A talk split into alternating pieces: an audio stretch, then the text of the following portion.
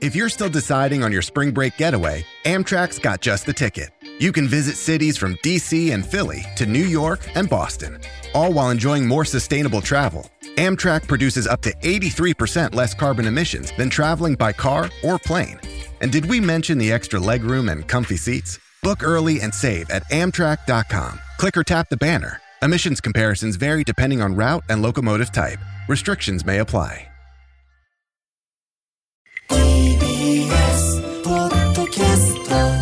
車椅子ラグビー日本代表の池崎選手がパラスポーツの魅力を発信する池崎大輔パラスポーツのあ今週は史上最年少プロ車椅子テニスプレーヤーの小田時人さんがゲストです。佐々木舞音アナウンサーが話を伺いました。ではどうぞ。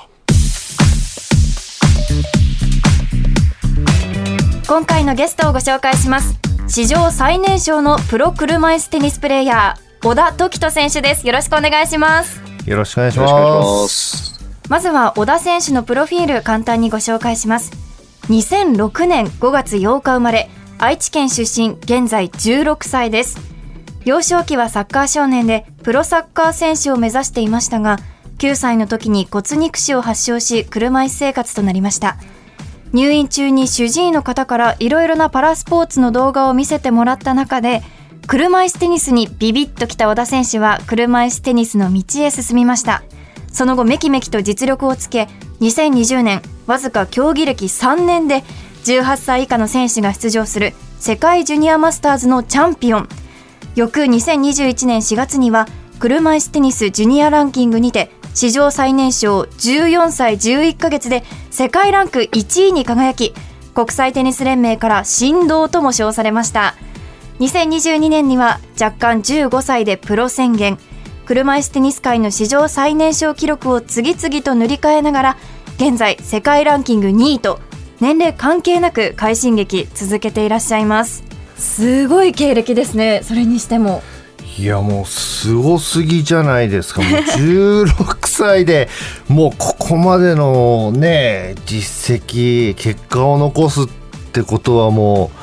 う生まれ持ったものがもうすぐ発揮した感じじゃないですかね。最初はサッカー選手を目指していらっしゃった、はい、はい。少年サッカーではあったんですけど、一緒にやっていた同級生も今は各 J リーグのユースに入って、今頑張ってるっていうぐらいのところでやらせてもらってたんですけど、っていうところからやっぱり病気してもどうにかしてスポーツがしたいっていう思いは、あの、ものすごく強くあったので、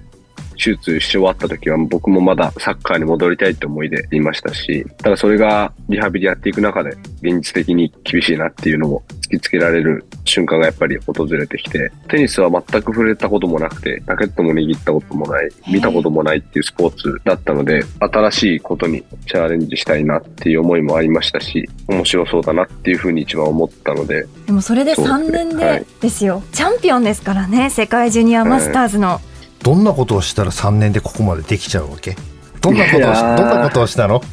始めた時から数年間、世界ジュニア1位とか優勝をするまでは、環境もなかなか全てが思い通りにいったわけではなかったので、練習もサッカーやってた頃は週に6回、7回ってやってたところから一気に練習時間もなくなって、テニスってやっぱりお金がかかるスポーツでもありますし、思い通りにいかないことが多かったので、少ない時間の中でどれだけいい練習をできるかっていうのを自然と考えるようになったので、そこからは本当に結果もついてくるようになりましたし、そういうところから直結してるんじゃないかなっていうのは思います。15歳でプロ宣言だってまだお年玉もらえるますもんね はい、もらいました、今年も。は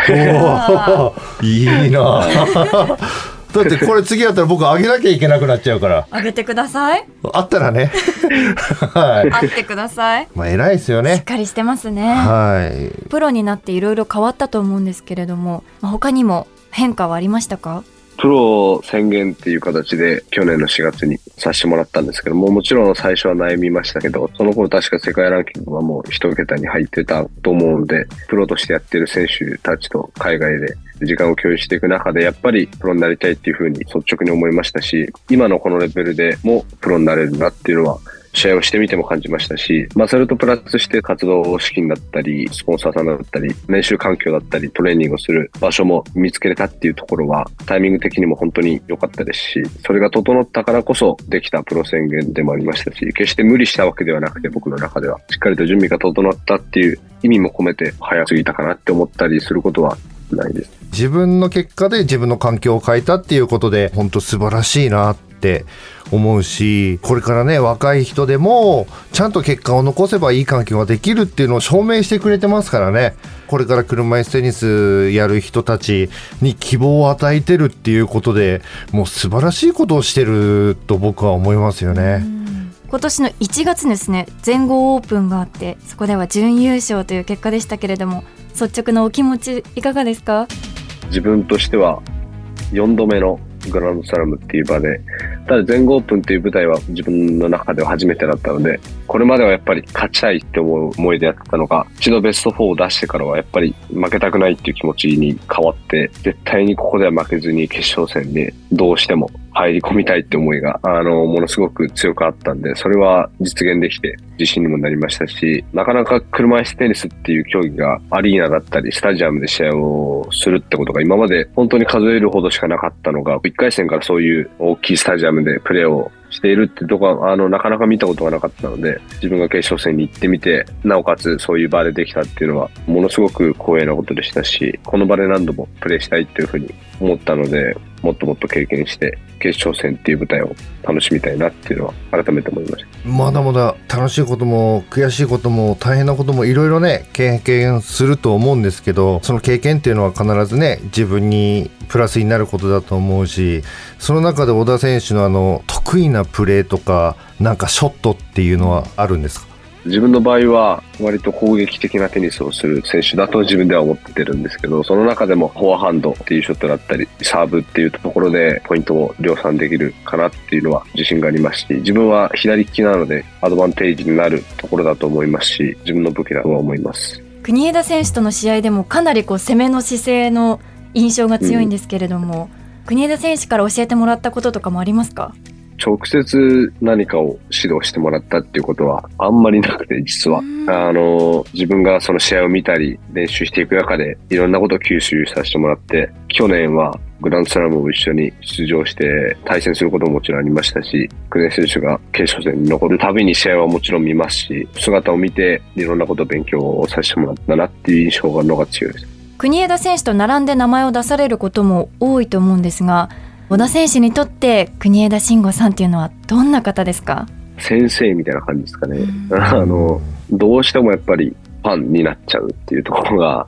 あったので、対戦することももちろんありましたけど、自分でライバルだったり、対戦相手っていうことでもっと勝ちに行きますっていうぐらいのことを言わないと、やっぱりそういう風に見えないっていうのがあったので、引退されて、本当に大ファンから始まったんで、あの、また逆にそれに戻ったって感覚に近いですし、車椅子テニスっていうものも教えてもらったっていう意味でも、先生のような感覚はありますね。国枝選手もそうやって思ってもらえてすごく嬉しいと思うけど、小田選手からしたらもう正直これから先国枝選手を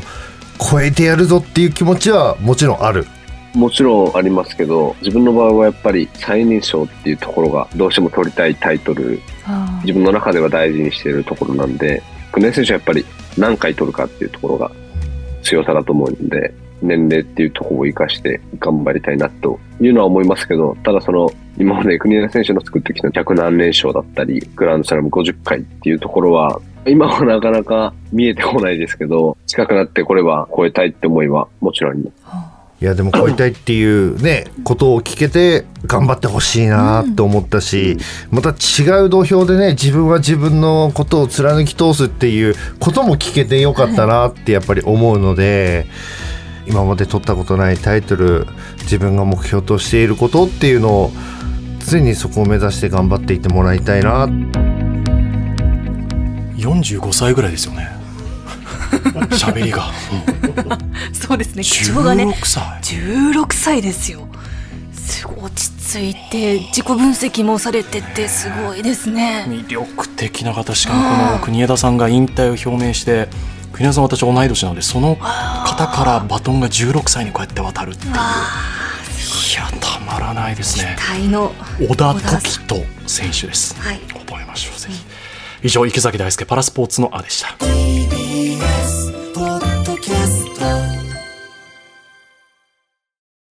あなたもこんな音で癒されてみませんか？ステーキを焼く音。